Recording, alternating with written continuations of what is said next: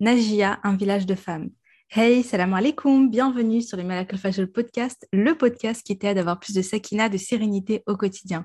Ce podcast est pour toutes les femmes musulmanes qui veulent reprendre leur vie en main, apprendre à se connaître, lâcher prise tout en préparant leur vie après la mort.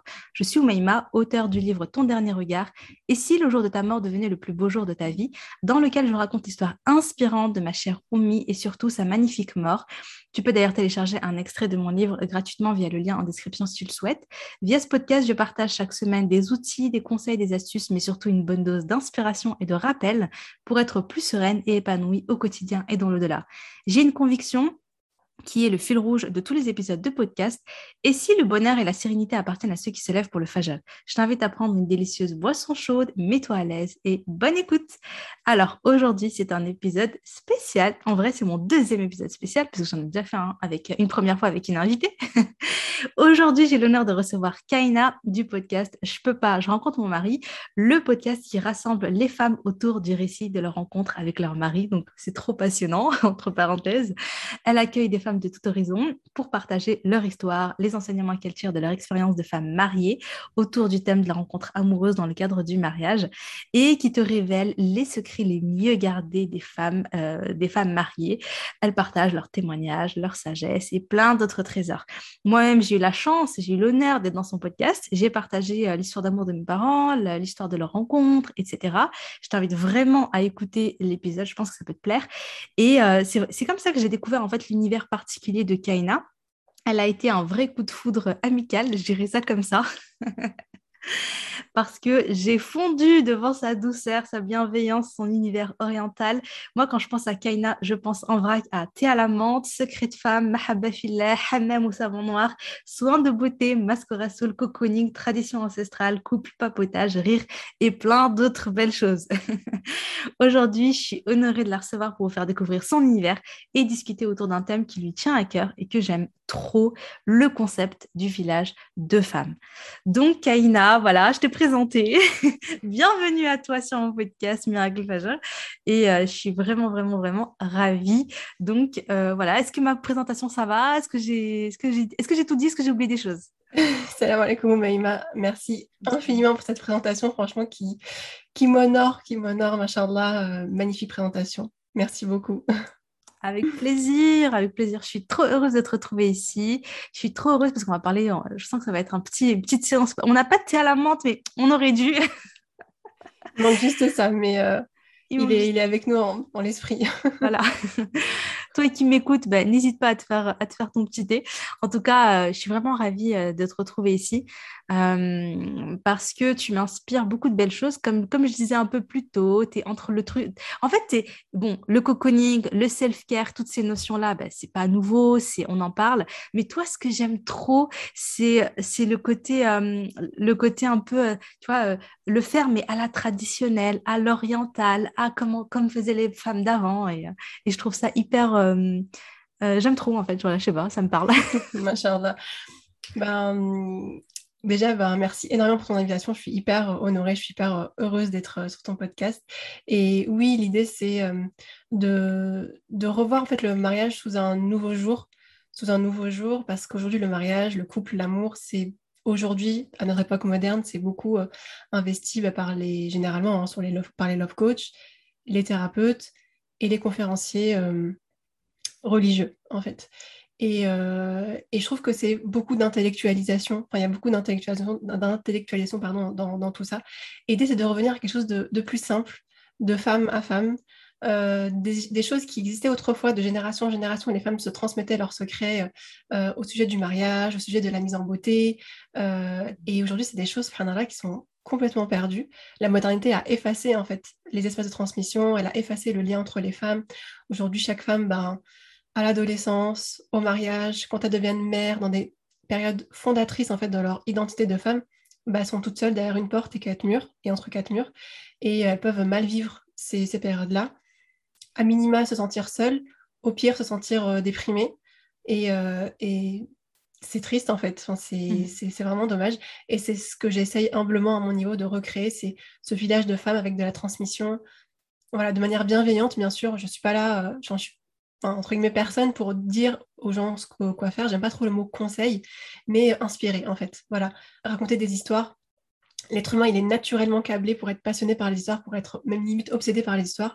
Le Coran est plein d'histoires, donc c'est Allah lui-même utilise les histoires comme vecteur d'enseignement pour les êtres humains, ben voilà, qu'en est-il alors de nous? On peut aussi voilà, inspirer d'autres personnes aussi avec des histoires, des belles histoires, des belles histoires de rencontres, des belles histoires de mariage. Mm. Parce que bon, les histoires où ça se passe mal, on les entend, hein, on sait qu'elles sont là. Par contre, les belles histoires où ça se passe bien, on, ne les entend pas beaucoup. Donc euh, l'idée, c'est de mettre un peu de la lumière sur ça. Après, dans les phases de transmission, il y a, y a aussi Messagesse à moi que j'envoie tous les matins. Il y a aussi des ateliers. Enfin voilà, c'est le podcast, c'est euh, c'est un peu le phare de l'espace de transmission et, et, voilà, tout un tas d'autres choses autour, mais c'est vrai que le podcast, c'est mon chouchou dans ma création de contenu. Ouais, j'avoue, moi j'aime trop. Mais moi je suis une fan. De toute façon, moi c'est marrant parce que vraiment ce que tu fais, moi ça me parle beaucoup et je suis un peu comme toi. Tu vois, le côté, euh, le podcast, tu vois, je, je, kiffe. Et aussi le fait que tu écris ces mails tous les jours, ces transmissions, tu les appelles donc les transmissions quotidiennes. Moi, il y a ma petite bulle de sérénité du lundi, tu vois, c'est plus, euh, c'est plus humble, hein, une fois par semaine. Oh, quand même. Tu t'y tiens depuis plusieurs années quand même. Allah tu tiens quand même depuis plusieurs années. En tout cas, bravo à toi. Franchement, c'est génial. Euh, ouais, tu as parlé d'espace de transmission. Tu sais que la première fois, enfin, peut-être que pour toi, c'est clair, transmission, ce mot. Moi, la première fois que tu as parlé de transmission, je me suis dit, mais enfin, je pas, j'avais pas bien compris de quoi tu voulais parler, tu vois. Espace de transmission, ça m'a pas fait euh, ding dans ma tête, tu vois. c'est après que j'ai compris euh, cet univers-là. Est-ce que tu voudrais euh, expliquer peut-être un peu plus Bien sûr. Déjà fait avant, mais... Bien sûr. Bah, la transmission, c'est vrai que c'est un mot, euh, déjà c'est un mot, alors qu'en vrai c'est un, tout un concept, c'est toute une philosophie, en fait, euh, pas de vie, mais c'est une philosophie. Et, et, donc voilà, c'est tout un, concept, c'est un petit mot. Et l'idée, c'est de, de, relier en fait la femme à une femme. Donc une femme mariée qui est expérimentée, qui va transmettre son savoir, son expérience, ses sagesses, le chemin par lequel elle est passée au sujet du couple, du mariage, euh, de l'amour, voilà, à une femme qui est célibataire et qui, elle, aspire au mariage. C'est comme si on était vraiment comme si on était dans un village et qu'une femme célibataire qui est anxieuse, qui rêve de mariage, mais qui en même temps a des peurs, a des craintes, a des doutes, qui se demande mais c'est quoi la vie d'une femme mariée? Et comment je fais pour rencontrer le bon? Comment je fais pour reconnaître le bon? Euh, c'est quoi, euh, comment est-ce que je peux me faire belle pour mon mari? Euh, Est-ce qu'il y a des recettes secrètes qui se transmettent de génération en génération pour régaler le mari et les enfants? Ça peut paraître comme ça un peu bisounours, un peu, mais en vrai, en vrai, c'est en vrai, c'est toutes toutes les femmes se posent ces questions-là, tu vois? Et, et, ça, pour moi, c'est pas forcément des questions, enfin, c'est pas forcément des réponses que tu peux trouver auprès ben, voilà, de, de love coach, de thérapeute, de... parce que ces personnes-là vont beaucoup être dans du faire faire, faire, faire, donner des techniques, cinq techniques pour réussir ta rencontre, trois erreurs à éviter pour ta kabbalah, ça va beaucoup être dans du faire. Mm. Mon espace de transmission à moi, il est dans du être. Qu'est-ce que c'est que d'être une femme mariée? Et, euh, et, euh, et voilà, c'est ce que j'essaye de, voilà, de, de, de, retranscrire. Et euh, la transmission, elle repose sur plusieurs piliers. Un, c'est la simplicité. Comme je disais tout à l'heure, il y a beaucoup d'intellectualisation du mariage, du couple, de l'amour. On intellectualise beaucoup. les thérapeutes vont parler des schémas psychologiques, les love coach des techniques. Les conférenciers, alors eux, ça va être autre chose. Ça va être... Euh, les droits, les devoirs. Voilà, exactement. Les droits, les devoirs, beaucoup. Puis aussi, ils vont nous raconter des histoires euh, qui pouvaient arriver au temps du prophète, sallallahu alayhi mais pas forcément en expliquant le contexte. Tu vois, il y a un, un, hadith qui revient beaucoup, beaucoup. Enfin, moi, personnellement, en tant que femme mariée, moi, qui m'avait beaucoup marqué, euh, non, pardon, en tant que femme célibataire à l'époque, qui m'avait beaucoup marqué, c'était le fait que euh, Aïcha euh, avait fait une course avec le prophète, etc. Et tu sais, toi, quand t'es pas, tant que tu n'es pas mariée, ça te paraît loin, en fait. Tu, vois, tu te dis, mais on me raconte cette histoire, mais c'est pas expliqué, en fait, au prisme, moi, de ma vie de femme moderne, toute seule. tu vois ce que je veux dire? Alors que, voilà, l'univers du prophète, c'était l'univers de la tradition, c'était il y a 1400 ans en, même temps, c'est proche de nous et en même temps, c'est très éloigné. Mais quand c'est bien expliqué, ça peut être très proche de nous. C'est ce que moi, je, mets dans, à l'honneur dans mes transmissions privées du vendredi que j'appelle le romantisme islamique, où je décortique en fait ces récits-là d'une autre, manière, tu vois. Et euh, donc voilà, un, la simplicité. Deux, c'est la vérité. Il y a un truc euh, que j'essaye de, lutter contre, c'est euh, toute l'hypnotisation dont on a été victime d'Hollywood. Son, mmh. oh frère, son frère Bollywood, son cousin Netflix.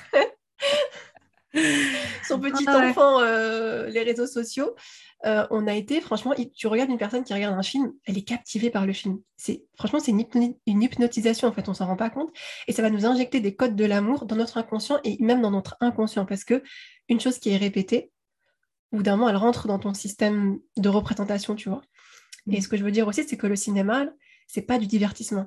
C'est un outil de représentation de soi et des autres. Par exemple, bon, je sors un peu du cadre de l'amour et du couple, mais par exemple, les États-Unis, ils ont plein de films, Spider-Man, euh, Batman, euh, je sais pas quoi, euh, Batman, etc. Mm. Par contre, il n'y a pas un, bon, c'est un, beau prénom, mais un Abdelrahman, par exemple, qui va sauver le monde musulman. Tu vois, les États-Unis ne vont pas faire ça, tu vois. Par contre, Spider-Man, Batman, je sais pas quoi, Man, l'Américain qui va sauver le monde, tu vois. C'est les États-Unis vs le, le, monde, en fait. C'est un outil vraiment de représentation. Donc, quand on regarde un film, il faut toujours se demander qu'est-ce que le film veut m'envoyer comme message. Et pour en revenir au couple, à l'amour et au mariage, ben, il y a plein de codes de l'amour qu'on nous a injectés et qui sont parfois loin de notre, notre réalité. On va attendre du prétendant mais qui mette le genou à terre pour demander notre main. Non, mais euh, C'est trop ça. Je me reconnais trop là-dedans, Kaina. Je me reconnais. Franchement, toutes celles là, qui écoutent le podcast et qui, et qui connaissent la Oumeima d'avant, je l'appelle comme ça, tu vois, avant que je me marie, euh, mais moi, j'étais une catastrophe là-dedans. Hein. J'étais, en fait, j'étais le cliché, le cliché de la romantique. Moi, je veux que mon mari me ramène plein de roses et je veux qu'il me demande la main, qu'il se mette à genoux et qu'il m'offre une bague comme ça et qu'il soit romantique et qu'il m'écrive des poèmes et qu'il m'écrive des lettres d'amour et tout ça. J'étais dans un délire. Et quand mes copines, euh, dont certaines qui étaient mariées, qui me disaient, bon, tu sais, Oumeima, euh, ça se passe pas tout à fait comme ça? J'étais là, non, non, non, moi je sais, mon mari va être comme ça. Moi, moi le mien, il va être comme ça, j'en suis sûre. en fait, je me rendais même, j'avais tellement assimilé tout ça là, tu vois, parce que je lisais beaucoup de romans, parce que j'étais complètement fan du Bollywood, mais comme pas possible, tu vois. J'ai tellement assimilé tout ça que franchement, les premiers temps, le mariage, ça a été dur. Parce que du coup, euh, entre la représentation que j'en avais, l'idéal que j'avais imaginé dans ma tête euh, et, la réalité, et la réalité, elle n'était pas nulle, loin de là. Mon mari faisait des efforts, qu'il il me montrait son amour comme il pouvait. Le pauvre. Mais oui, mais on était tellement loin des clichés que j'avais dans ma tête que j'étais tout le temps malheureuse. Et j'ai mis du temps avant de comprendre que le souci, c'était pas que mon mari, il m'emmène au resto, il me fasse des surprises, des voyages surprises avec, des, avec plein de roses, avec des cadeaux, euh, machin, bidou chouette. C'était pas ça le vrai souci.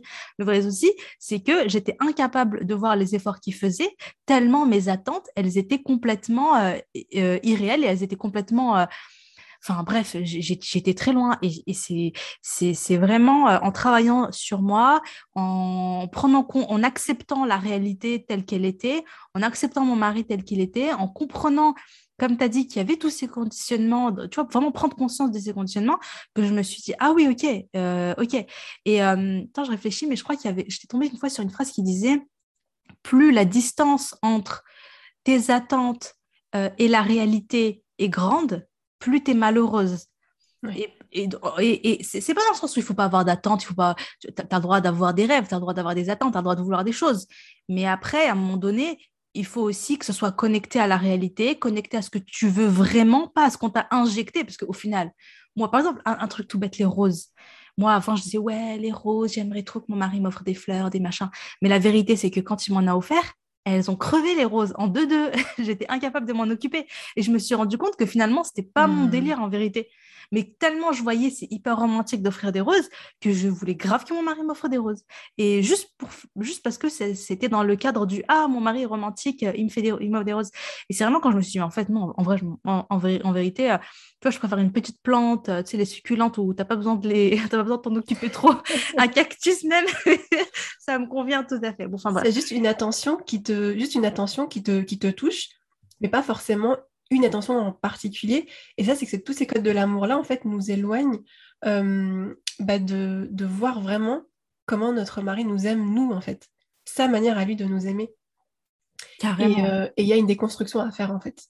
T'imagines depuis... Et ça a commencé depuis tout petite, parce qu'il y a les Disney aussi avant. ah, mais grave. Il y a du boulot, hein. Ouais, c'est ça. Donc, euh, donc voilà, la transmission, c'est voilà, simplicité, euh, on est loin de l'intellectualisation, on revient à des choses simples. Deux, c'est la vérité, revenir à, bah, la, réalité dans laquelle on vit nous aujourd'hui, en fait. Et trois, c'est euh, m'appuyer, on va dire, sur le câblage naturel de l'être humain. Et il y en a deux câblages que moi j'utilise en tout cas dans la transmission. Un, c'est la notion de mentorat. Tu sais, aujourd'hui, beaucoup dans le business et dans le dev perso, on dit, voilà, faut un mentor, etc. Comme si c'était une invention. Genre, les, les, businessmen américains ont inventé ça. Les businessmen n'ont rien inventé. Le mentorat, il a existé déjà depuis l'époque de Adam salam. Et qui c'est, pour moi, moi c'est après ça, c'est tout ce que je dis, c'est le prisme de Caïn. Hein. donc, euh, on prend ce qu'on veut et puis on laisse ce qu'on ne veut pas. Allah est lui-même le mentor d'Adam salam. Une fois que Allah crée Adam, qu'il demande à la création de se prosterner pour lui, qu'est-ce que Allah a fait? Il lui transmet le savoir. Il lui nomme chaque chose. Tu vois, c'est son, ça a été, il a été son mentor. Ensuite, les prophètes, les salam, ont été les mentors des êtres humains. Et si on se concentre sur la population des femmes, ben, les plus âgés sont les mentors des plus jeunes et elle leur montre euh, voilà, ce que ce qu'elle y a en elle. Et, euh, et voilà, donc c'est pour ça aussi que j'ai notamment eu cette idée de podcast de faire le trait d'union entre les femmes mariées et les femmes célibataires pour euh, ben, tout simplement les femmes mariées, elles qui ont passé cette transition de vie, ce passage de vie qu'est le mariage, bah, voilà, se retournent et leur disent voilà, c'est moi j'ai cheminé comme ça, voilà, à, toi de cheminer toi aussi, tout est en toi, etc. Euh, etc. après toutes, toutes les sagesses qu'elles peuvent partager. Donc voilà, cette notion de mentorat et d'apprendre auprès des siens. Parce que, euh, pareil, tu prends un enfant, par exemple, de 2, 3, 4 ans qui est en pleine acquisition du langage, elle va te dire, la petite, elle va te dire, maman, je veux aller au parc, je veux aller au parc aujourd'hui. Euh, elle n'a pas appris dans une formation de 45 modules tu vois, derrière, un tableau, comment apprendre. Elle a appris auprès de ses parents. Elle sait qu'aujourd'hui, elle veut aller au parc, elle, elle conjugue au présent euh, la phrase euh, à peu près à sa manière, mais voilà, grosso modo, elle se fait comprendre parce qu'elle a appris le langage en voyant ses parents parler, en voyant son entourage parler. Et pour le mariage, encore une fois, c'est la même chose. On apprend auprès des femmes mariées. Et le, deuxième câblage, c'est euh, Mmh. Ben, c'est tout, c'était ça. c'était euh, donc un, apprendre un auprès, des siens et, et euh, deux, euh, le fait, ah non pardon, en fait c'était les histoires. Le deuxième câblage, c'est les histoires. Le fait d'apprendre des histoires, voilà, le fait d'apprendre des histoires je bug total. ouais, non, non, mais je vois ce que tu veux dire. Les, les, on aime, de toute façon, comme tu l'as dit, on est conditionné à, à, kiffer les histoires. Moi, j'aime trop les histoires. J'aime partager des histoires. J'aime raconter des histoires. C'est ça. Donc l'idée, c'est de... Voilà, le deuxième câblage, c'est le fait d'apprendre au travers d'histoires. Le fait d'apprendre comment une femme, elle a cheminé, comment une femme, elle a rencontré. En fait, parce que quand elle va raconter son histoire, il y a des choses qui vont faire écho en, en nous-mêmes, même si on ne la connaît pas, même si on ne l'a jamais vue, même mm. si on n'est peut-être pas de son origine, même si on n'a pas son âge, même si on n'a pas, enfin voilà, même si on, elle s'est mariée plus jeune que nous on est aujourd'hui, tu vois ce que je veux dire, l'histoire va créer une connexion en fait avec la personne. Et puis pareil, on va prendre ce qui nous, ce qui nous va, on va laisser ce qui nous va pas, on va être inspiré par certaines choses parce que bah on a traversé la même épreuve, on a eu les mêmes ressentis. Mm. Et puis euh, et puis il y a des réponses que, que donnent les femmes que que, que personne d'autre ne peut, ne, peut, ne peut donner en fait, tout simplement, parce que l'être humain a besoin de se retrouver auprès des siens vois. Mm. Oui, carrément. Euh, quand tu as parlé de, donc, de transmission, de partage, de, de, femmes, euh, ça m'a rappelé, euh, avant que je me marie, quand une fois, il y des copines à ma mère qui s'étaient réunies chez, dans le salon avec ma maman et tout, comme souvent en vérité. Et, je me souviens, j'avais, je, j'avais pris un petit carnet de notes et c'était, je crois que c'était genre quelques semaines avant que je me marie. Et j'étais là en, leur demandant des conseils. Je leur disais, mais euh, c'est, quoi les meilleurs conseils que vous pouvez me donner pour une, voilà, pour une bonne vie de couple, pour, pour être une bonne épouse, pour, pour, une, pour, pour un foyer plein de sérénité, etc. Quels sont les conseils que vous me donnez? Et vraiment, je me rappelle, elles m'ont donné et, là, tu as parlé de simplicité, et en vérité, c'est ça. franchement, elle m'avait donné des conseils très, très simples. Limite, moi, je m'attendais, tu sais, à des secrets de ouf, genre, oui, il faut faire ça, ça, ça, ça. genre. Mmh. Et en réalité, euh, c'était, c'était assez simple, mais tu sentais que, oui, c'est simple, mais c'est plein de sagesse, ça fonctionne, et ça a été, euh, c'est ce qui a fait que, bah, elles sont toujours mariées après 30 ans, euh, voilà, 20 ans, 30 ans, 40 ans de, de mariage. Euh, c'est dommage, j'ai pas gardé les, forcément les conseils. J'aurais bien aimé les relire là. Faudrait que je refasse, euh, faudrait que je refasse ça. Faudrait que je les réunisse et que, euh, et que je les recontacte. Mais, mais ouais, non, non, c'est vrai que c'est des notions qui sont importantes. Moi, ce que j'aime bien en général dans, dans, ce que tu racontes, c'est que, c'est que tu mets des. Honnêtement, en fait, j'ai l'impression que tu mets des mots sur des choses que moi, j'ai un peu grandi dedans, que j'ai vu ma mère faire ça, parce que tu parles beaucoup de transmission.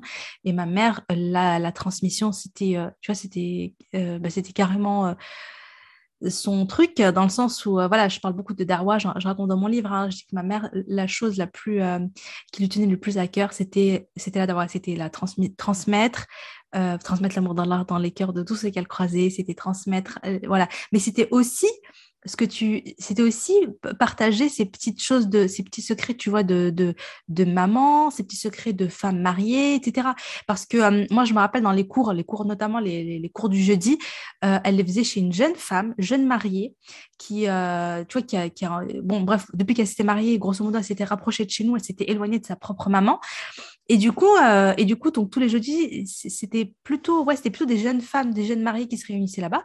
Et ma mère, elle pouvait partager, euh, euh, à la base, elle se réunissait pour faire du tafsir et tout, tu vois, des, des, Et, et, souvent, ça partait en conseil de couple, conseil sur l'éducation, conseil sur le mariage, conseil sur, voilà, et puis aussi parfois des recettes. Et tu vois, on était vraiment dans un espace de transmission, là, pour le coup.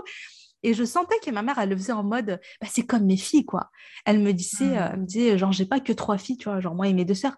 Elle dit, non, mais voilà, Hamen, Fatima, euh, Aïcha, Asma, etc. mais c'est comme mes filles. Donc, euh, elle les conseillait avec tout son cœur, comme elle m'aurait conseillé moi, tu vois.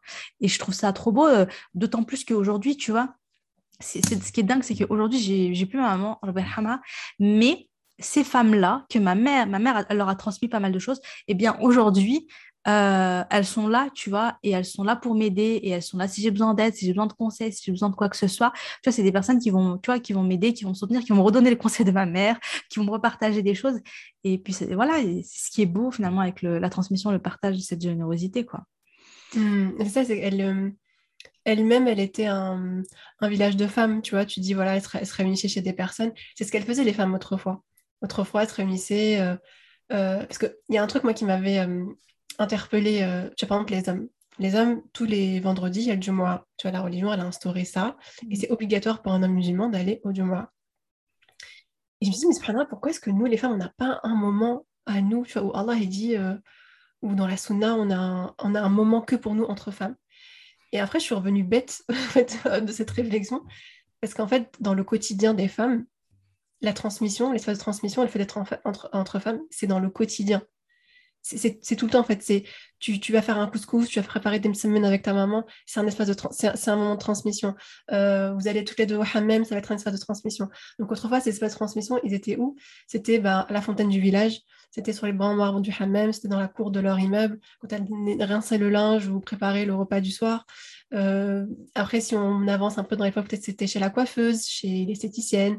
C'était voilà, c'était des espaces comme ça. Et euh, aujourd'hui, voilà, ils ont disparu, sauf quand il y a des, voilà, quand il y a des mamanagia euh, qui, qui, existent et qui fédèrent autour d'elles euh, tout un tas de femmes autour de, de transmission, comme tu dis, de transmission. Et ça, ce que j'aime beaucoup, beaucoup chez ta maman, c'était autant spirituel, donc avec Allah, que pour le monde, que pour le monde mondain, en fait, tu vois. Et ça, c'est très beau. Ouais, ouais.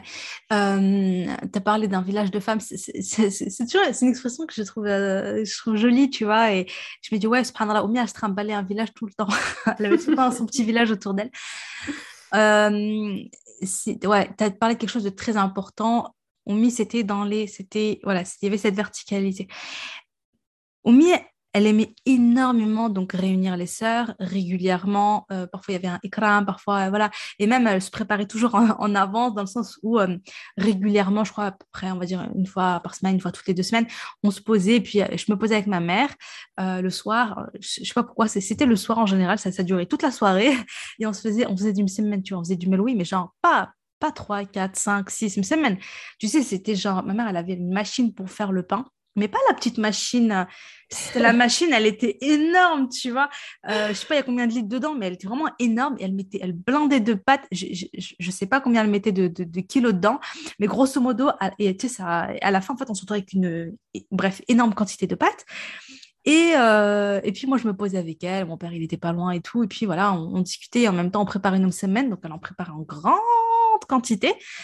Et, euh, et, du coup, ça permettait de, voilà, de stocker et euh, de mettre au congélateur. Et dès qu'on devait sortir, dès qu'elle devait recevoir, etc., c'était facile en fait. Tu vois, voilà, laver son, mmh. son semaine, hop, elle sortait, elle réchauffait. C'était un petit peu, voilà. Et, euh, et, bref, et le truc, c'est que donc Oumi, elle était vachement dans ce. Elle aimait beaucoup recevoir, elle aimait beaucoup rendre visite, elle était très souvent invitée. Elle était invitée. À chaque fois qu'il y avait des occasions, on a invité Nagia, tu vois, on a invité Oumi. Euh, mariage, naissance, ou bien juste euh, un petit après-midi comme ça, ou juste une, ou bien une personne a reçu sa maman, tu vois, du bled, donc elle invite ma mère qui, venait, machin. Donc à chaque fois qu'il y avait une réunion, ma mère, elle était invitée d'office, et ma mère, quand elle partait, elle partait pour profiter de ce moment, pour papoter entre femmes, pour, euh, voilà quoi, tu vois, les petites après-midi tranquilles entre femmes et tout, trop bien, qu'on kiffe. Et en même temps, Oumi, toujours, elle se disait, eh bien, euh, elle prenait toujours avec elle un petit livre de rappel, livre avec des hadiths, qui contient des hadiths, etc. Et tout le temps, à la fin de l'assise, elle disait, si elle ne le disait pas, tellement les gens se sont habitués, il disait, bon, Nagia, maintenant, euh, tu nous fais ton petit rappel. Tu vois, c'était genre, c'était limite, ma mère d'ailleurs, elle était invitée pour ça, hein, tu vois. C'était genre, on invite Nagia, elle va nous faire un rappel, tu vois. C'est mmh. Nagia égale rappel. Et donc, tout le temps, à la fin de chaque assise, ma mère, elle disait, elle dit, voilà, là, on a parlé, on a parlé de Donia, on a parlé des choses de ce on en a parlé de nos problèmes, on a parlé de ci, de ça. Maintenant, c'est le moment de parler d'Allah. Et pourquoi elle disait Elle disait parce que, euh, tu sais, le jour du jugement, après, quand, après notre mort, les moments comme ça, en fait, euh, comment dire, les seuls moments qui vont, le, qui vont compter, qu'on va pas regretter, c'est le moment de rappel. Et le fait de terminer une assise où on a parlé de Dunya, on a parlé de nos petits trucs, de voilà, des trucs de femmes et tout, le fait de terminer ces assises-là par le rappel, ça permet que, en plus, nous les femmes, il faut dire ce qui est, des fois, notre langue, elle fourche un peu et on peut faire un peu de mmh. médisance, on peut faire un peu de ci, de ça, dire des choses. Mais le fait de terminer par le rappel, on n'oublie pas que quand tu fais un rappel, les anges descendent, la sakina la descend, les anges nous recouvrent de leurs ailes. Et euh, Allah voilà, il, il, il, parle de nous aux anges. Et en, et en plus de tout ça, tes, tes, tes, tes, péchés sont, sont changés en bonnes actions. Bon, là, j'ai pas le, je peux pas citer le hadith exact, etc. J'ai pas, je l'ai sorti. Enfin, voilà quoi. Vous pouvez le retrouver facilement. C'est ça. dans, les grandes lignes, c'est ça. Et les, noms des personnes sont mentionnés aussi. Euh, ouais. C'est beau. Trop beau. Donc, c'est vraiment le fait de se dire, OK, que notre, il faut que notre assise, ce soit pas juste une assise de données mais productive ouais. productive voilà. Et donc mm. euh, et du coup ça met de la mahabba filet ça met de l'amour filet ça, ça donne ça donne encore plus de d'intensité à tout ce que tu fais. Si tu partages un écran tu partages un cadeau avec un, sourire un gâteau une belle parole des un moment de rigolade une bonne blague tout ce que tu veux et que et que et qu'en plus, voilà, tu as fait le rappel, tu as parlé d'Allah, etc., je trouve que ça rend le moment, ça, grave le moment dans le marbre, ça touche encore plus les cœurs. Enfin, je sais pas, ça apporte quelque chose de particulier, ça apporte de la mahabba fillah, tu vois. Mm. Ça, ça noue des liens très, très, très forts. On en avait parlé une fois, tu vois, en, en, off, en dehors de ce podcast. on discutait, on disait, moi, j'aime trop cette notion de transmission. Mais vraiment, toi, en fait, tu m'as fait prendre conscience que que ce que, j'ai vécu dans ma vie avec ma mère, ben en fait, c'est ce que je trouvais normal. Si tu m'as fait prendre conscience qu'en fait, c'était beau, tu vois. C'est vraiment quelque chose de particulier, c'était beau. J'ai passé des super moments. Et euh. Et, euh, et, et, vraiment, ouais. Et donc, je disais au par rapport à la transmission, la transmission, elle est, j'aime trop cette notion-là, mais je pense vraiment, vraiment qu'il faut toujours qu'elle soit en parallèle avec le rappel d'Allah et avec euh, cette notion de mahabba fila, etc. Sinon, ça apporte beaucoup de soucis. Hmm. Sinon, je pense bah, que bah, toi, Machala, tu m'as fait prendre conscience, parce que pareil, quand on en, avait, on en avait discuté en off, c'est à ce moment-là où j'en ai pris conscience parce que quand euh, je parle de mon, voilà, du concept, de l'idée que moi je me fais des, choses, etc., avec la transmission, le village de femmes, je disais toujours, mais avant, c'était. Je parle toujours de avant. Tu vois, avant, c'était comme ça, la tradition. Aujourd'hui, c'est la modernité. Avant, c'était euh, euh, la, solidarité. Aujourd'hui, c'est l'individualisme. Tu vois, on est dans cette duel. Enfin, on est dans un autre paradigme. Voilà, faut vraiment avoir conscience qu'aujourd'hui, on est dans un autre paradigme. Et si on n'a pas conscience de ça, ben, on, se fait mener par le bout du nez par la société dans laquelle on vit. Et en fait, j'arrivais, je disais toujours, avant c'était comme ça, mais c'était pas forcément toujours rose. Tu vois, je dis pas qu'avant c'était mieux, mais j'arrivais pas à mettre le doigt de pourquoi c'était pas mieux avant. C'était pas toujours mieux avant. Et en fait, c'est ça. C'est ce que tu viens de dire. C'est la, la. Parce qu'avant, oui, les femmes pouvaient se réunir. Oui, elles pouvaient préparer du couscous, euh, préparer du thé, etc. et faire des, des, des, réunions, mais ça pouvait voilà, discuter ben, sur les autres, ça pouvait faire de la médisance, ça pouvait euh, créer des rivalités entre les femmes. C'était pas toujours forcément rose, pourquoi? Parce qu'il n'y avait pas, comme tu dis, la verticalité avec Allah subhanahu C'était pas mm. une assise de femmes ou un cercle de femmes euh, qui avait cette aspiration voilà, de s'élever ensemble. Voilà, c'est ça. Parce que quand il y a la mahaba fillah, ça, entre, encore une fois, on parlait de code tout à l'heure, ça va instaurer un code entre les femmes qui est de, voilà, de bien se parler, de se respecter, de, de, aimer pour soi ce qu'on veut, enfin d'aimer pour l'autre ce qu'on veut, ce qu'on veut pour soi, tu vois, etc., etc. Ça va instaurer toute une philosophie, toute une dynamique qui va être totalement différente d'un cercle de femmes déconnectées dans un voilà. Mm. Mais carrément, carrément. Et ça, ça me rappelle trop, euh, tu vois, après la mort de ma mère, euh, ça m'arrive souvent de croiser ses amis, de croiser les voisines et tout. Et euh, il y, a, y en a une, en fait, qui me disait, elle m'a dit, subhanallah, donc une voisine, elle m'a dit, avant que, avant que ta mère, parce que nous, ma mère, elle a emménagé là où on habite, je crois c'était dans, dans, les années 2000, 99-2000, elle m'a dit, avant ça, on se réunissait entre femmes, tu vois. Elle m'a dit, on se réunissait. Mais elle m'a dit, on se réunissait, genre, euh, on se voyait au marché, on se voyait des fois chez l'une, chez l'autre, machin. Elle m'a dit, mais c'était un peu, euh, voilà, on, parlait, on papotait et tout, mais il y avait quand même un peu de médisance, il y avait un peu de je, regarde, je surveille l'autre, regarde l'autre ceci, regarde l'autre mm. cela, regarde, on se compare, on nanana, pourquoi l'autre a si. Elle m'a dit, elle m'a dit, il y avait tout le temps des histoires, tu vois. elle m'a dit, subhanallah, elle m'a dit, et puis quand, voilà, quand on se réunit, c'était beaucoup de, on parlait beaucoup, mais voilà, pas des choses, euh, voilà, pas, pas toujours en bien. Et elle m'a dit, quand ta mère est venue, elle nous a réunis et elle a donné un sens finalement à nos assises. Elle a donné un sens à tout ça. Et on ne s'est plus réunis juste euh, pour parler de l'une de l'autre, euh, pour parler de si ça, ça, pour se comparer, pour Donia, en fait. Elle m'a dit, tout d'un coup, on se réunissait euh, dans l'objectif finalement de, On se réunit pour Allah. Il y a ce truc de on se réunit pour Allah, on se réunit pour plaire à Allah, on, s'entraide pour Allah. Et du coup, ça, ça, ça, entraîne tellement de choses positives. Le pardon, la mahabba fillah, c'est tout un sujet. Et d'ailleurs, entre parenthèses, j'ai décidé d'en faire une série de, de, podcasts. Il y aura deux, trois podcasts sur le, sur le sujet de la mahabba fillah, envers les autres, Inch'Allah, envers les autres, envers soi-même, etc. Parce que je me suis dit, il y a trop de choses à en dire. Euh, mais, euh, et elle m'a dit, elle m'a dit, oui, elle m'a dit, subhanallah, bah, ça a tout changé. Et, euh, et aujourd'hui, tu vois, elle est plus là, mais finalement, les sœurs continuent, tu vois. De, alors, c'est différent, elle m'ont dit c'est beaucoup moins qu'avant et tout. Mais voilà, elles continuent quand même à, se retrouver. Et quand elles se retrouvent, elles essaient de se faire le rappel dans le bien, etc. etc. La, la mahabba elle t'élève. C'est ça, je dirais que c'est ça que, voilà. Quand, quand il y a les deux, quand il y a ce côté, comme tu dis, transmission, ce côté partage d'un bon couscous, du, du mmh. bon verre de thé, de, de ces conseils de femmes mariées, de, de tout ça dont on a besoin et que j'ai vu chez ma mère. Et que, franchement, je me permets, je vais partager encore une anecdote. Euh, je ne sais pas si j'en parle dans mon livre, je n'arrive pas à me rappeler, mais euh, deux, anecdotes autour de ça qui sont vraiment très très belles et qui, qui montrent plein de choses.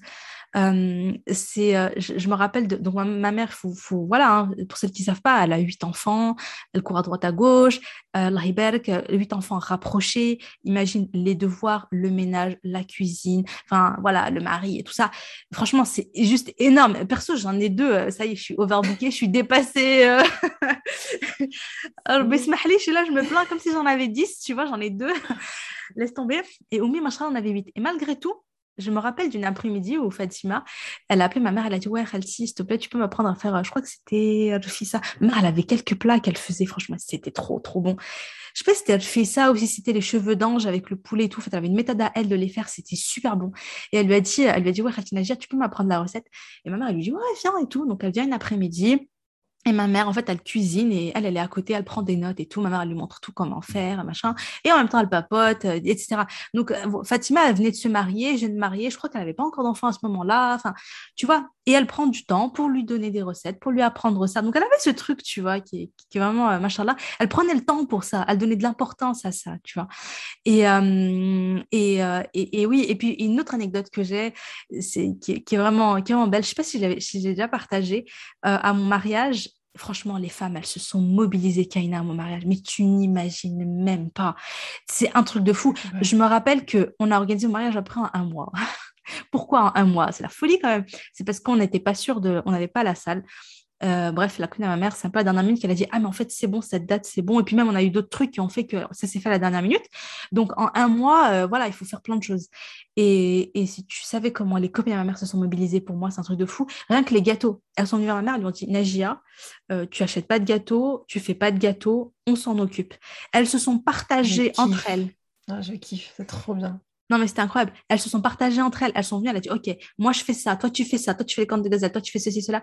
Oh, tu sais pas, Kaina, à la fin, on s'est retrouvés avec tellement de gâteaux. on s'est retrouvés avec tellement de gâteaux, tu peux même pas imaginer, je sais pas, le mois du tournée. On s'est retrouvés avec des plateaux et des plateaux et des plateaux et des kilos et des kilos et des kilos de gâteaux. Elle laisse tomber, on en a eu pour, ouh, pas que pour le mariage, pour le mariage et on aurait pu faire trois mariages après. C'est magnifique. Mais tu as vu, quand les femmes, elles se mobilisent, ça crée un, c'est comme plein de petites fourmis qui vont créer quelque chose de grandiose en fait, surtout quand voilà quand euh, c'est animé par l'amour d'Allah, tu vois, parce y a un amour pour ta maman et un amour pour toi, et c'est magnifique, c'est trop beau. Non, mais, ah, mais c'était vraiment très, très beau. Ah non, mais carrément. Mais, mais franchement, je, pourrais te raconter tellement de choses. franchement, il y a eu les gâteaux. Euh, il y, a eu les, euh, il y a eu des sœurs qui m'ont dit voilà, je te prête des robes. Ma fille, elle s'est mariée il n'y a pas très longtemps. Elle a des robes de mariée. Si on peut te les prêter. Non, non, vraiment. C'est euh, génial. Ouais, non, non, franchement, il y, a eu, y a des trucs de fou. Enfin, je veux dire, voilà, il y a, en parlant, en parlant de ça, j'ai même une autre anecdote qui me revient qui est assez, assez dingue je vais en parler juste après, sinon je vais perdre le fil. Mais autre chose, donc pendant mon mariage, il y a une sœur qui vient et qui me dit Écoute, Oumaïma, je, euh, je m'occupe de ton épilation et tout ça, elle est tunisienne. Elle me dit, je te le fais au sucre et tout ça, tu sais, à l'ancienne. Je dis, ah ok, c'est super gentil et tout. Donc, elle m'invite chez elle. C'est la première fois que je vais chez elle et tout. Hein. Elle m'invite chez elle et tout ça. Et en fait, elle va, voilà, elle va, elle va m'épiler les jambes et tout ça. Mhm. et, euh, et, euh, et, du coup, je, et elle me dit, tu sais pourquoi je le fais? J'étais là, moi, parce que tu m'aimes bien. logique. Ouais, logique. Elle fait non, non, c'est pas ça. elle me fait, elle me dit, il y a je sais pas quand, je sais pas combien de temps, euh, elle m'a dit, c'est ta maman. En fait, un jour, elle, elle, devait recevoir sa belle famille euh, chez elle et elle voulait leur cuisiner un plat, euh, je sais pas quel plat elle était stressée et tout ça, voulait leur faire un bon plat. Je crois que voilà, voulait leur faire un bon plat qu'elle avait goûté chez ma mère. Et donc, elle appelle ma mère, elle lui dit Ouais, Nagia, s'il te plaît, donne-moi ta recette de ça, ça, ça, euh, je sais pas comment le faire et tout. Et ma mère, elle lui dit quoi? Elle lui dit Écoute, Samia, euh, ah, maman, j'ai dit son prénom, voilà. Ceux qui connaissent, elles connaissent. elle lui a dit, écoute, euh, soit tu, je crois qu'elle lui a dit directement, viens à la maison, ramène tes ingrédients, ramène ce que tu as à faire, je te le fais, tu vois. Et elle m'a dit, elle était choquée, elle a dit, quoi, Nagia avec ses huit gosses, son ménage, ceci, cela, cela, elle me, et comment elle est occupée à droite, toujours, elle est toujours invitée à droite à gauche, elle a toujours des trucs à faire et tout, elle me propose de cuisiner pour moi. Et ça l'a trop, ce, cette, ce geste-là l'a mmh. énormément touchée. Et donc, elle m'a dit, moi, aujourd'hui, je te fais ça, mais c'est parce qu'elle avait trop d'amour filet pour ma maman. Et, mmh. euh, et donc, elle s'est dit, si Nadia a besoin de quelque chose, si ses enfants ont besoin de quelque chose, voilà, moi, je suis là, quoi. Je suis là pour elle. Et, et ça, c'est un niveau que tu n'imagines pas. Quand ma mère est morte, j'ai une de mes sœurs donc, qui s'est mariée, euh, Jouélia, qui s'est mariée. Euh, les copines de ma mère lui ont organisé une espèce de mariage surprise, tu vois, à la maison chez une des sœurs. Elles lui ont fait la pièce montée, elles ont fait un repas, elles ont préparé des gâteaux arabes. C'est incroyable. C'est incroyable. un truc de fou. Ah, elles ont ramené. Ah, un truc de fou. Elles lui ont ramené des robes. Il y en a une, sa fille s'était mariée il n'y a pas très longtemps, donc elle avait plein de robes, des robes pour le henna, des robes machin. Elles lui ont fait le henna, elles lui ont fait les, tu vois, les machins. toutes les sœurs sont venues, elles ont mis des belles robes, elles ont chanté, elles ont dansé. elles ont fait la fête et elle y a eu droit euh, deux fois. Ah ouais. Alors qu'aujourd'hui, beaucoup de femmes, euh, enfin, elles, vont, galérer à chercher des prestataires à droite, à gauche. Euh, tu vois ce que je veux dire? C'est pas, c'est pas, On est très très loin euh, de, ça, tu vois? Mm. On est très très loin de ça et ça me fait penser, encore une fois, dans le, la dualité, enfin le paradigme modernité-tradition, c'est que vous êtes vraiment dans une...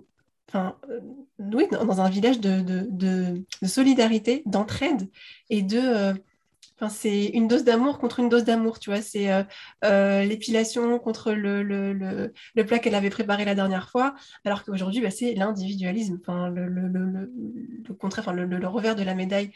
Euh, aujourd'hui, c'est l'individualisme, c'est chacun, chacun se débrouille, tu vois.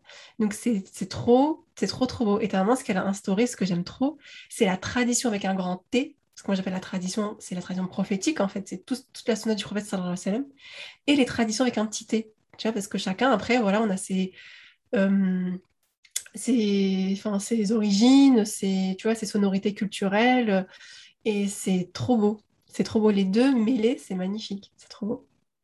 Ah ouais, non, mais c'est clair. Franchement, c'est vraiment, tu m'as fait prendre conscience. Moi, je te dis, honnêtement, j'ai moi, j'ai grandi en mode, ouais, c'est normal. Genre, genre, à mon mariage, c'est normal que notre voisine, quand elle est partie au bled, elle nous a laissé les clés. On a fait la moitié du.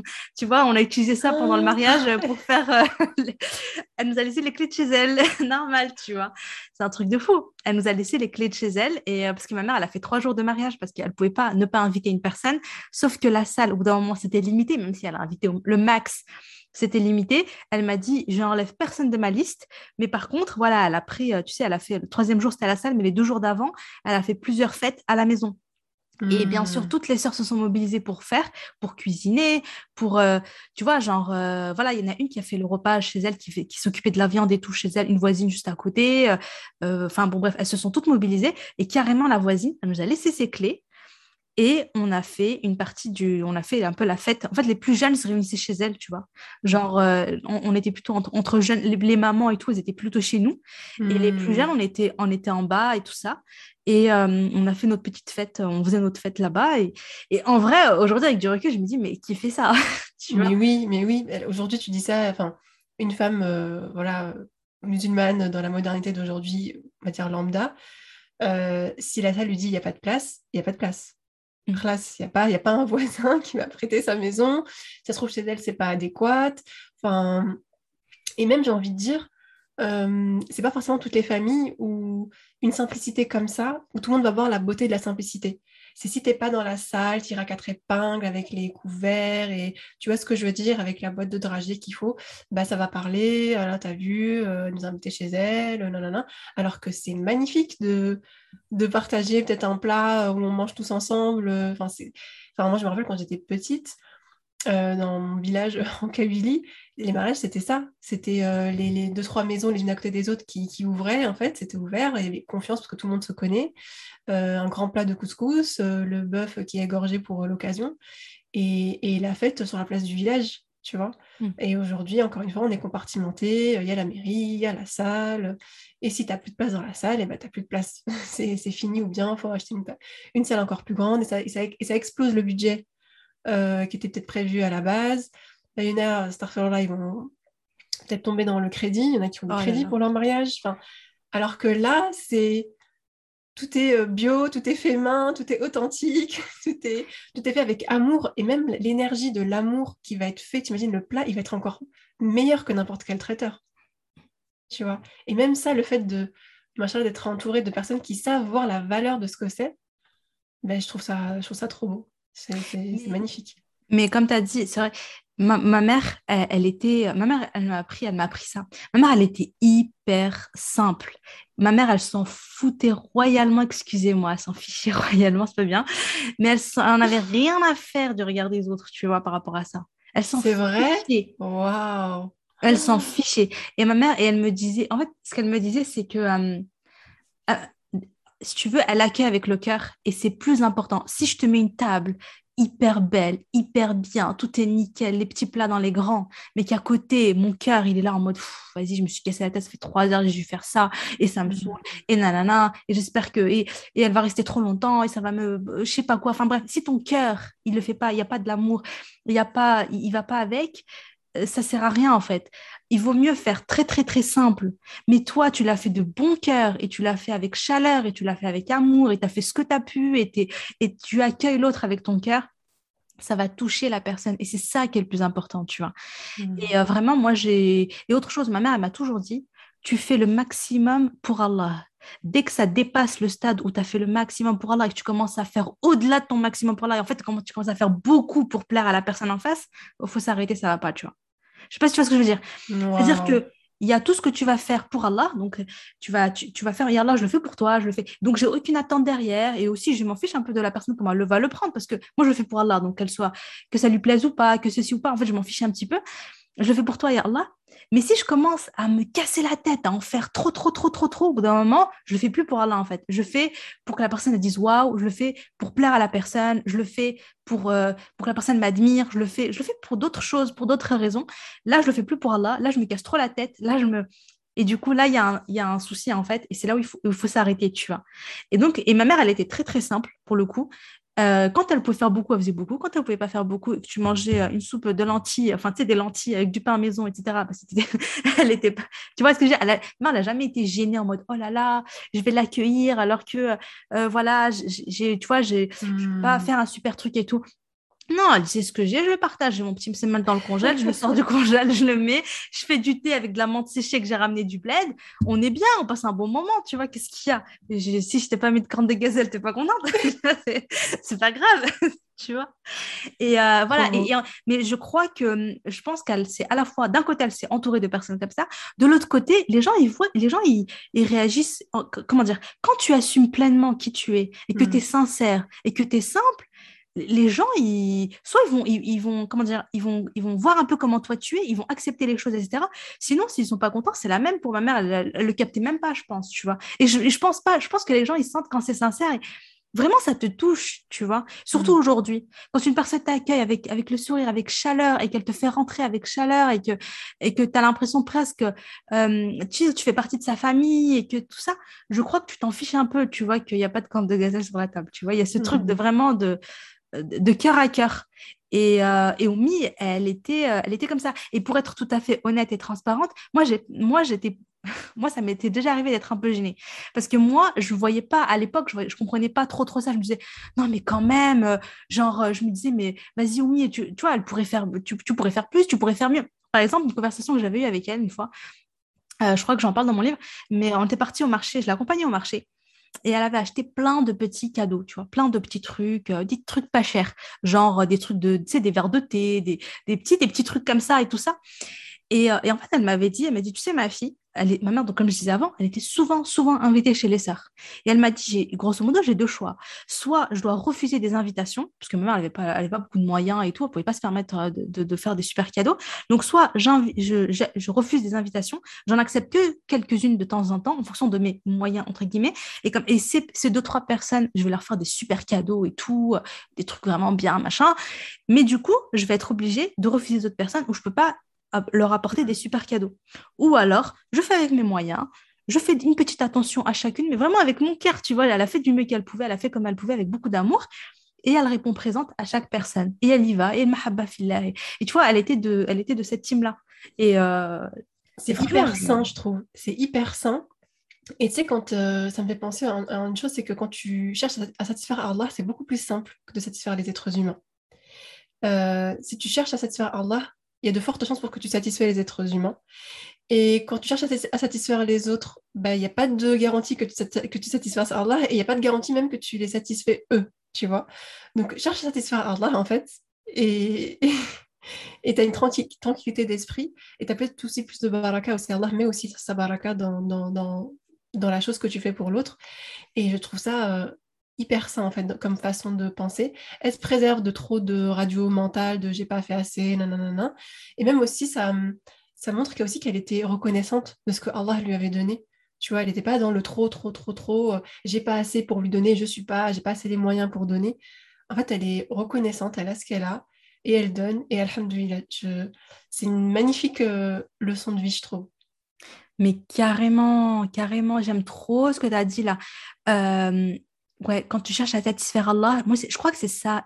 Tu sais quoi, la, la plus grande force d'Omi, c'était ça finalement. Elle était tellement focalisée à plaire à Allah qu'elle ne cherchait pas forcément à plaire aux autres, mais du coup, les autres, quand tu cherches à plaire à Allah, Rabbi, il, met, il, met, il met cette satisfaction, ce côté dans les cœurs des autres. En fait, c'est Allah qui s'occupe de que les autres, et hmm. tu leur plais. Tu vois ce que je veux dire? C'est Rabbi hmm. qui gère ça, subhanallah. Alors que si tu cherches à plaire aux autres, tu vas faire que courir, que courir, que qu'essayer, que faire. Et tu vas entendre des paroles, et tu vas pas être, tu vas être déçu, et, et ceci et cela. Et en plus, tu n'auras même pas. Euh, tu ne seras même pas occupé de, de, satisfaire Allah. Non, franchement, c'est tu sais, Omi, elle avait un charisme, elle avait un, leadership, elle avait un truc, elle avait une personnalité ferme. Elle me parlait souvent de ça, elle me disait, euh, le croyant, il a une personnalité ferme, tu vois. Et il a, en fait, il a cette, presque, je sais pas, cette prestance, ce truc de, voilà, tu vois, cette tranquillité, ce, voilà, il, s'affirme, etc. Mais en toute, tranquillité. Hein. Ma mère, c'était, euh, tu vois, c'était en toute sérénité. Et elle me disait, parce que parce qu'il est tellement focalisé à plaire à Allah que je sais pas comment t'expliquer, mais quand, quand ton souci est sincère de, de, de, de, de plaire à Allah, d'obtenir l'amour d'Allah, d'obtenir le paradis, de gagner des hasanets, etc., que je sais pas, je trouve que tu dégages un truc qui est particulier. Hmm. Tu as, un objectif, tu as un objectif, tu as une vision, tu t'y tiens, ça te donne une ligne de conduite, un comportement. Et ouais, c'est ferme tout en étant calme, comme tu dis. C'est vrai, c'est vrai. Ouais, elle avait ce truc. Et du coup, les, gens étaient souvent attirés par Oumi, tu vois. Oumi, c'était hmm. Parce qu'elle dégageait une lumière, du coup, elle dégageait une, lumière qui, qui attirait les autres. Hmm. Ouais, mais franchement, c'était. Ouais, c'est ça, c'était... c'était c'était trop beau. Et même aujourd'hui, moi, il y a des fois, je rencontre certaines amies de ma mère, des personnes, tu les vois, elles sont très simples, elles sont très sobres, elles sont. Mais subhanallah, je sens un truc, c'est ouf, je me sens trop attirée par elles, j'ai trop envie de les écouter. Elles, genre, euh, je, ne sais pas comment expliquer, mais euh, je l'aime filet sans même, euh, tu vois, sans hmm. même avoir envie de rester avec cette personne en fait, tu as envie de rester avec elle. Mais grave, grave, franchement, mais hmm. beaucoup. Et voilà, elle, ouais, elle, Oumi, elle avait certaines amies et parfois, voilà, je les croise et elles ont un autre, comme tu as dit, elles dégagent, une, elles hmm. dégagent quelque chose de particulier. Ouais, mais c'est c'est trop beau, ce là Bon, je sais même pas, à la base, vous savez, les gens qui écoutent les podcasts, on a oublié, je crois qu'on est en train d'enregistrer. on est parti là. On est parti. À la base, on avait un... Ouais, à la base, on avait un petit plan, mais euh, je, je, je, sais pas si, je sais même pas où on en est. Ben, ce que moi je peux rajouter, c'est par rapport aux conséquences. Euh, je ne sais pas si je l'ai un petit peu mentionné au début de l'épisode, mais tu vois, quand tu es entouré comme ça par un, village de femmes qui connaît sa tradition, qui connaît ses traditions.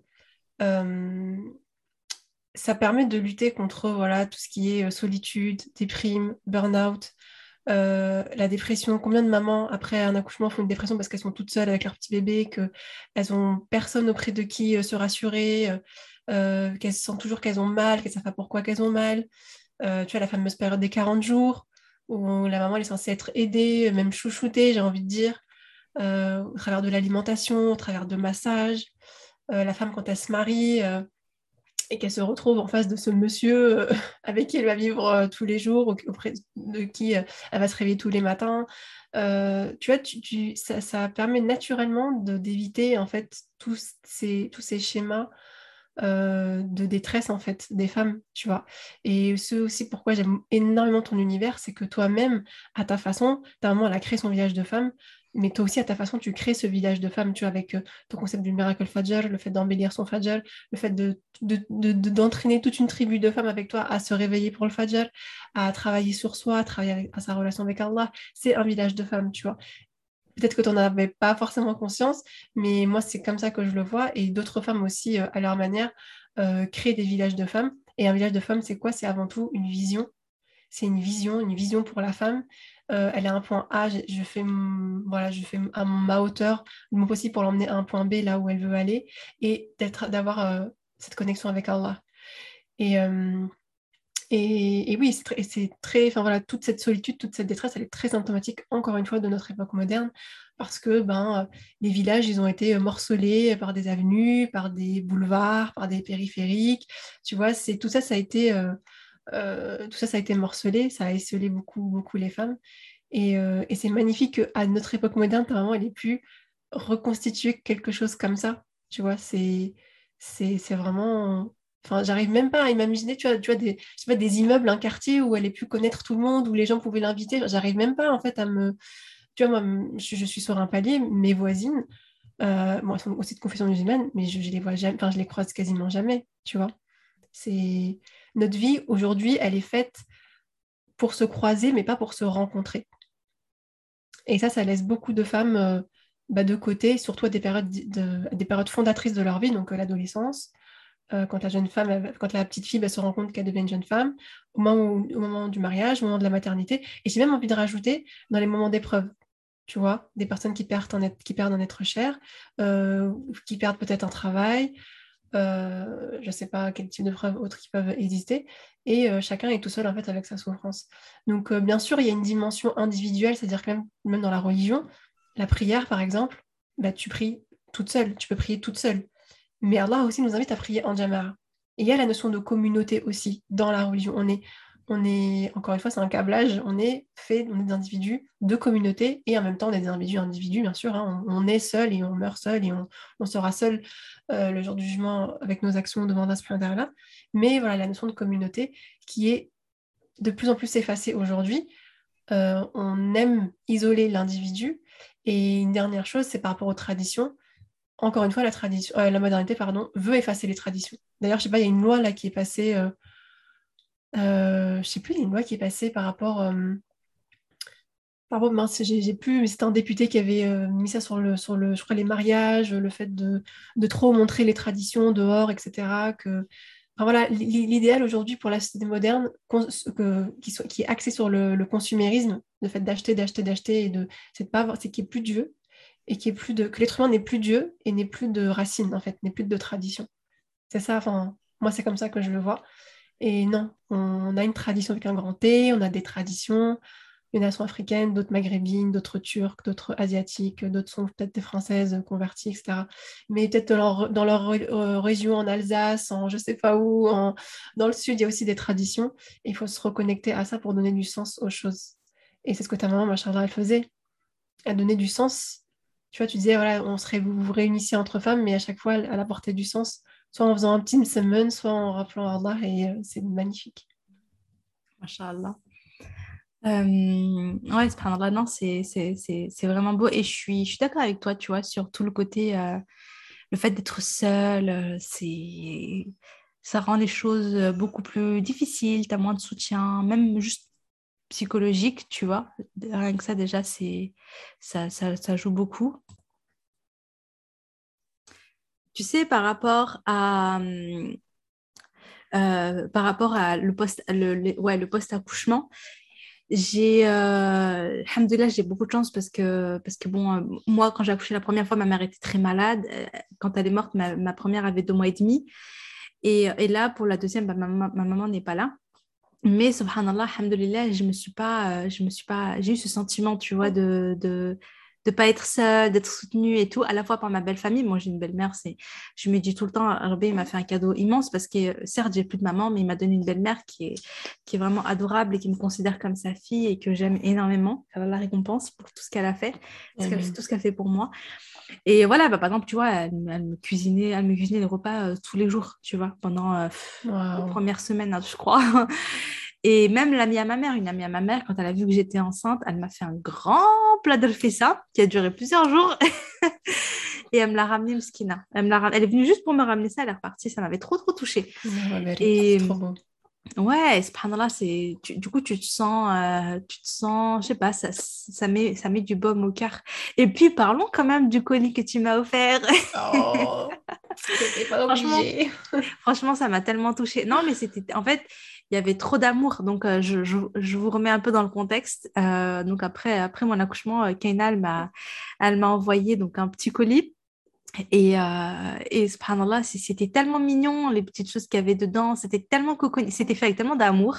Mm-hmm. Et, et, ça se voyait que franchement, c'était un colis de femme à femme pour le coup, parce que je dirais, de maman à maman, d'une personne qui est devenue mère et qui sait ce que c'est, et qui sait ce que c'est que d'accoucher, tu vois, avec les petites attentions, les, à la fois euh, dans l'alimentaire, à la fois dans le côté cocooning et tout. Non, c'était trop, trop, trop mignon. Euh, que Kenya, ça m'a trop touchée. je t'en prie. Ouais, J'essaye de. Enfin voilà, maintenant que je suis. Voilà, aussi, je suis devenue maman dans ce village de femmes que moi je me mets dans ma tête, dans, dans, ma tête je suis dans un village de femmes tout le temps, et j'essaye de faire ma part en fait. Et j'invite toutes les femmes à faire aussi leur part. Et même si vous n'êtes pas encore mariée, que vous ne savez pas encore ce que c'est que de devenir maman, euh, sincèrement, acheter des habits pour le bébé. Euh, que, généralement, qu'est-ce qu'on va faire? On va acheter des habits et c'est aussi et c'est surtout pour le bébé. Donc déjà, la maman, elle est effacée, alors que quand même, elle a assez travaillé pour euh, mettre au monde ce bébé, machin là. Et en plus de ça, c'est un cadeau qui est matériel et si ça se trouve, la maman, elle a déjà prévu les habits pour euh, un an, elle va en recevoir d'autres. Soyez un peu euh, original, et en plus, plus qu'être original, c'est être plus dans le juste, selon moi. Encore une fois, c'est selon moi. C'est d'apporter du réconfort à la maman. Et euh, limite, faire des deux rats pour l'enfant, c'est encore plus important que, que de lui acheter un body. Et, et, ouais, et apporter du réconfort à la maman. Donc, un plat voilà, des, chaussettes, des bonnes chaussettes, une bouillotte, euh, vraiment quelque chose qui fait que ça va la réconforter. Une maman, quand elle a accouché, elle a donné tout ce qu'elle pouvait. Euh, déjà, il y a eu les neuf mois, plus le moment de l'accouchement. Euh, elle a besoin de réconfort. de réconfort. Après, chaque maman, ça va être ça va être différent. Il y en a, ça va être des paroles, il y en a, ça va être une présence, il y en a, ça va être un bon repas. Mais bon, généralement, quand même, un bon repas, on refuse jamais. Mais voilà, autour du postpartum, euh, faut le repenser aussi d'une manière euh, tradition et pas d'une manière modernité avec les cadeaux, le baby shower, là, tous ces trucs-là. Ouais, c'est vrai qu'ils sont très à la mode, hein, le baby shower. on voit que ça. Non, mais. Ouais. Alors que c'est clair. Non, non, je suis... c'est vrai, subhanallah, c'est vrai. Surtout la bonne alfissa hein, pour celles qui savent faire. je l'ai encore jamais fait l'alfissa. Faudrait. Ouais. Non, non, c'est vrai. Ça apporte beaucoup de, ça apporte beaucoup de réconfort.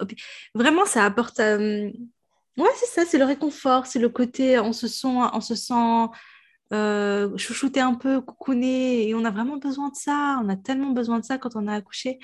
Et tu vois, tu me disais en off. Euh, qu'aujourd'hui, il y a, y a cette peur un peu de, de, déranger, que tu vois, que tu, tu me racontais, si tu veux partager avec nous l'anecdote, euh, mmh. voilà, tu as, as, eu un geste. Oui, et, euh, bah voilà, bah, bah j'ai une, amie qui a accouché, euh, donc on n'habite pas très loin.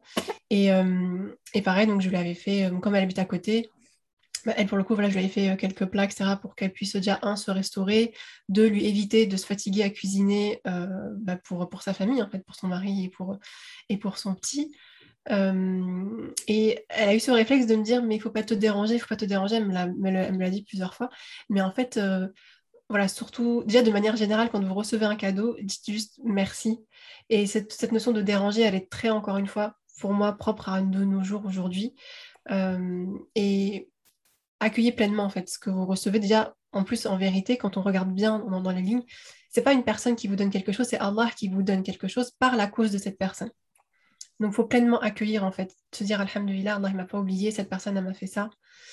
Et voilà, et d'oublier cette notion de déranger, vous dérangez pas la personne. Au contraire, moi, je, l'ai fait vraiment de, bon cœur. Et j'ai mis mon intention pour Allah de soulager une maman euh, bah, qui est fatiguée, qui vient d'accoucher, qui est toute seule. Et, euh, euh, et, voilà, de pleinement accueillir, accueillir ça et de, pas, ne surtout pas dire à la personne ne te dérange pas. Parce que c'est c'est pas limite vexant, c'est pas blessant, mais enfin, je sais pas comment l'exprimer en fait. C'est non, en fait, tu me déranges pas du tout. Au contraire, en fait, au contraire, surtout quand on place intention pour Allah. Mm. Bah bon, je vais pas mentir, hein, c'est aussi des hasanats pour moi. Donc euh, tu vois, enfin non, c'est enfin limite ça va pas, c'est pas que ça va gâcher, mais euh, bref, ça fait euh, ça, bref, c'est pas un bon message qu'on peut envoyer à la personne qui nous offre un cadeau. C'est ça lui fait plaisir. Laissez-lui vous faire plaisir et vous faites-vous plaisir aussi. Voilà. Mm. Ouais, par rapport à ça, ça me rappelle, ça me rappelle une anecdote. J'ai, euh, tu sais, quand Oumi était malade, euh, avec le, tu vois, le cancer et tout, quand elle était, quand elle était vraiment pas bien, c'était la période un peu sur la, ouais, sur la fin. Il y a une voisine, euh, la récompense, qui venait et qui ramenait tout le temps à manger chez nous. Tu vois, elle ramenait à manger à mon père, parce qu'en fait, si tu veux, mon père mange, mange pas de viande et tout, il est que poisson. Donc, elle ramenait elle ramenait à manger pour mon, père et tout. Elle ramenait à manger pour, euh, voilà, pour les garçons. Elle ramenait à manger pour chez moi, quoi. Et elle faisait ça, genre, très, très régulièrement. Et le truc, c'est qu'elle, c'est une personne âgée qui avait des problèmes de genoux. Et, qui, et nous, on habitait euh, au quatrième, tu vois. Donc, il y avait quand même pas mal d'escaliers, pas mal d'étages. Il n'y avait pas d'ascenseur.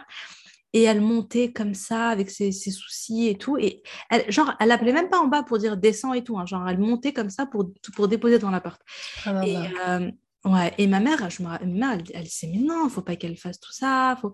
Tu vois, elle se fatigue, Mskina, elle est malade, elle n'est pas en bonne forme, elle n'est pas toute jeune. Tu vois, c'est une personne âgée et tout, c'est une mamie. Et mon père, il lui dit, euh, il lui dit, laisse-la. Euh, elle fait le bien, elle fait le bien pour Allah, elle le fait pour Allah, elle cherche à obtenir la récompense d'Allah. Et tu peux pas lui dire arrête de faire tout ce que tu es hmm. en train de faire pour Allah. Et ça hmm. m'avait marqué ça m'avait marqué. Je me suis dit, en fait, c'est ouais, c'est beau, c'est incroyable. Mais euh, ouais, qu'Allah nous permette. Amine, excuse-moi. Hmm. je veux juste dire qu'Allah nous, qu'Allah nous permette de faire le bien, qu'Allah nous utilise euh, pour le bien, qu'Allah nous permette d'être la cause de bien. Comme disait souvent mais le bien, il descend sur terre. Il hein, ne faut pas croire, le bien descend sur terre. Mais est-ce que nous, on est la cause de ce bien tu vois? Est-ce que Allah nous hmm. utilise pour ce bien-là? C'est ça qu'il faut demander, c'est ce qu'il faut demander à Allah. Pardon, je t'ai interrompu, tu disais. Euh... Euh... Ah, désolée. Tu, tu m'as emporté dans la doha, du coup j'ai oublié. C'est pas grave. Désolée. Ça, m'est revenu. Si on part dans un cas extrême, imaginons que cette personne-là, par exemple, imaginons, tu me dis bon, qu'elle est âgée, euh, car elle la préserve, mais imaginons voilà, qu'elle serait, serait décédée en fait sur cette bonne action. Tu te rends compte? Tu te rends compte c'est, on, est ressuscité dans l'état dans, l'état dans lequel on, meurt? Et c'est, enfin, c'est, non, il faut toujours. Euh, et, ça rappelle une, une anecdote de, qui n'a rien à voir, mais euh, qui va complètement dans le sens euh, de ce que tu viens de dire. C'est une fois, j'étais, et c'est une anecdote aussi qui m'avait beaucoup marqué, c'était, j'avais 19 ans, j'avais commencé à, faire la prière, et c'était mes premières fois dans une mosquée. Mhm. Et la mosquée, en fait, était en rénovation, et on priait dans un préfabriqué. Et à la fin de la prière, l'imam disait, a dit, voilà, on fait une quête pour la mosquée, etc., pour qu'elle soit construite, pour que voilà, on ait de bonnes conditions pour prier, etc.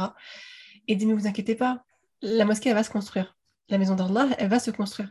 C'est à vous de savoir si vous voulez être une cause pour ce bien. Tu vois Et ça, pareil, ça m'a... Oh, qu'est-ce que ça m'a marqué C'est... Mm. Encore une fois, c'est de bien utiliser son temps. Donc, euh, ouais. Ah, c'est beau. C'est une, mm. un belle, euh, une belle anecdote, subhanallah. C'est ça. Hein. le bien, il est là, il se fait, il se construit. Euh. et nous, on est où dans... est-ce que toi, tu es dans les plans d'Allah? Ouais, c'est ça. Ouais, qu'Allah nous, ouais, nous permette de faire, euh, nous permette de faire le bien et de laisser une, belle trace derrière nous, de laisser plein de sadaqa plein de belles choses. Alors, avant de, avant de clôturer le podcast, je sais pas ça fait combien de temps, mais je crois que ça fait une bonne heure quand même, papote. avant de clôturer, je voulais, partager une anecdote que tu m'as rappelée tout à l'heure en off, euh, qui, est, très récente, qui est très récente et qui est toujours dans cet euh, univers de village de femmes, qui est très belle aussi. C'est que, voilà, donc après mon accouchement, euh, ma sœur nous a invités chez elle. Donc il y avait moi, il y avait mon autre sœur aussi qui a un petit bébé. Et elle a invité deux copines à ma mère, leur fille, etc. Donc on était pas mal nombreuses, machallah. Et, il s'est passé une scène qui m'a, qui m'a fait rigoler et qui m'a en même temps ah. énormément touchée. Euh, c'est euh, la mienne, ma mère, elle vient et je vois qu'elle a une gossara, c'est pour les Marocaines, grosse gossara, je ne sais pas comment appeler ça, un gros récipient. Euh, et je lui dis, Khalti, c'est quoi ça? Il y a quoi dans ta gossara? Et, là, elle me dit, elle me fait, c'est de la pâte à semaine. Elle me dit, ah, c'est fille. Elle m'a dit, je les ai réveillés. Je leur ai dit, levez-vous tôt, comme ça on fait une semaine avant de venir et tout. elle me dit, en fait, chacune était occupée et tout ça. Elle m'a dit, on n'a pas eu le temps de faire une semaine avant de venir. Donc elle a dit, bah voilà, elle a préparé la pâte. Elle est venue, elle a dit, voilà, on va terminer tout ça chez, chez, chez. Et donc, c'était trop marrant. Donc, faut, l'action était trop rigolote, en fait, tu vois, parce que, voilà, il y avait, il y avait, plein de pâtes et, elles se sont mises à plusieurs et chacune, tu vois, elles se sont entraidées et elles ont, elles ont, euh, elles ont façonné. Il y en a qui se sont occupées de, de façonner, d'autres qui se sont occupées de, tu sais, de, de, de, la cuisson sur les poêles et tout. Il y avait une super ambiance avec bien sûr le verre de thé. elle avait ramené avec elle aussi des gâteaux du farce qu'elle avait fait. Enfin, tu vois, c'était vraiment le truc. C'était la maman, tu vois. C'était la, la maman, quoi. J'ai trop aimé. J'ai trop aimé. Donc voilà, on a passé une super après-midi à la récompense ça m'a rappelé beaucoup, beaucoup, beaucoup, beaucoup de souvenirs en fait avec ma maman et tout, avec ses copines.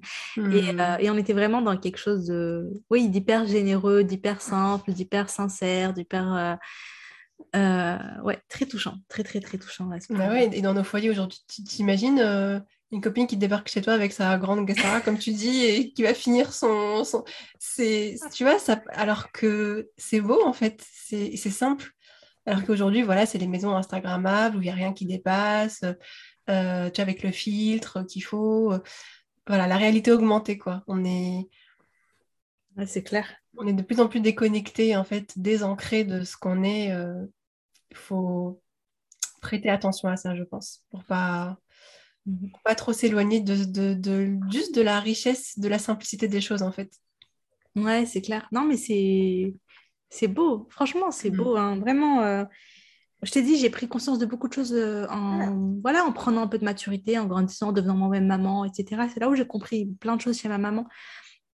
Euh, ouais, je t'ai dit, moi, ouais, il y, avait des choses qui me gênaient un petit peu. Je me suis dit, ouais, mais quand même, mais qu'est-ce qu'ils vont dire les gens? J'avais un petit peu ce truc-là. Et c'est après que tu vois, et aujourd'hui, j'ai encore plus d'admiration pour Oumi quand je, du coup, avec ce recul-là. Mm. Et je me dis, mais ouais, elle était vraiment, vraiment inspirante. Et quand nous réunisse auprès d'elle au paradis, tu sais, comme elle disait, tu sais, elle disait quoi? On va finir sur ça. Elle me disait, quand elle avait les sœurs, elle disait qu'Allah nous permette de nous réunir au paradis. Même, elle disait euh, sous l'ombre de son trône, parce qu'il y, a un hadith là-dessus, tu vois, ceux qui sont aimés pour Allah, ils se réunissent sous l'ombre de son trône. Et elle disait comme ça, on se, on se parle, on se dit, ouais, tu te rappelles quand on était sur Terre, on se réunissait, on, faisait, oh. nos, petits, nos petits thés, nos petits machins, on papotait, on faisait nos petits, euh, tu vois, nos petits rappels, nos assises, etc. etc. Tu te rappelles comment c'était avant? Regarde aujourd'hui où on est, tu vois. Et ben, quand on nous permettre de faire partie de ce cercle-là et de se retrouver encore au paradis, au Firdaus. Et, et euh, voilà, En tout cas, merci beaucoup à toi, Kaina. Franchement, j'ai vraiment, c'était un. Je sais pas toi, mais moi, j'ai passé un super moment à papoter avec toi. Moi aussi, j'ai pas vu l'heure passer du tout. Enfin, du tout, vraiment. C'est. J'étais emportée, ouais. euh, Dans, dans, ce qu'on disait, dans tes anecdotes. Enfin, je, plus, je, dans ma tête, c'est un peu comme dans un film. Tu vois, je, je vous imagine, en fait, tu vois, dans chacune de tes anecdotes avec. C'est trop magnifique. Ouais, et encore merci. Je pense je prends le temps de te remercier pour tout ce que tu fais. Euh, moi, Fadjal, il m'a même si j'ai pas encore fait ta formation et j'attends avec impatience l'ouverture. Il a beaucoup, beaucoup, beaucoup euh, changé des choses dans mon quotidien, même dans l'activité que je fais aujourd'hui. Euh, les transmissions privées, ben, je les envoie au moment du Fajr. Depuis que j'avais entendu son épisode où tu avais dit qu'il y avait une baraka qui entourait le Fajr, et ça, je l'avais jamais entendu euh, avant, en tout cas, j'avais peut-être pas prêté attention. Et enfin voilà, plein, plein de choses que tu crées dans ton village de femmes, et, et je suis à l'aise dans ton village de femmes et que j'aime beaucoup. Et, et voilà, encore un grand merci pour, pour tout ce que tu fais. Oh, c'est moi qui te remercie, Kaina. Merci pour tout ce que tu fais aussi. J'aime, comme je l'ai dit au début, j'aime beaucoup, beaucoup ton univers. Et d'ailleurs, bah, tu nous partageras, je vous mettrai tous les liens, les filles, euh, euh, en description. Comme ça, Inch'Allah, vous pourrez euh, suivre Kaina, suivre ce qu'elle fait, écouter ses podcasts, recevoir ses transmissions, qu'elle nous partage un peu ses petits secrets. Inch'Allah, j'aime beaucoup son univers et euh, je vous invite vraiment à découvrir, euh, à découvrir également. De toute façon, vous avez découvert une bonne partie là. Si vous avez aimé ce podcast, euh, allez suivre tout ce qu'elle fait, vous allez kiffer. et ben voilà, bah, je vous dis les filles, je vous dis à bientôt, Inch'Allah, jeudi prochain et salam alaikum.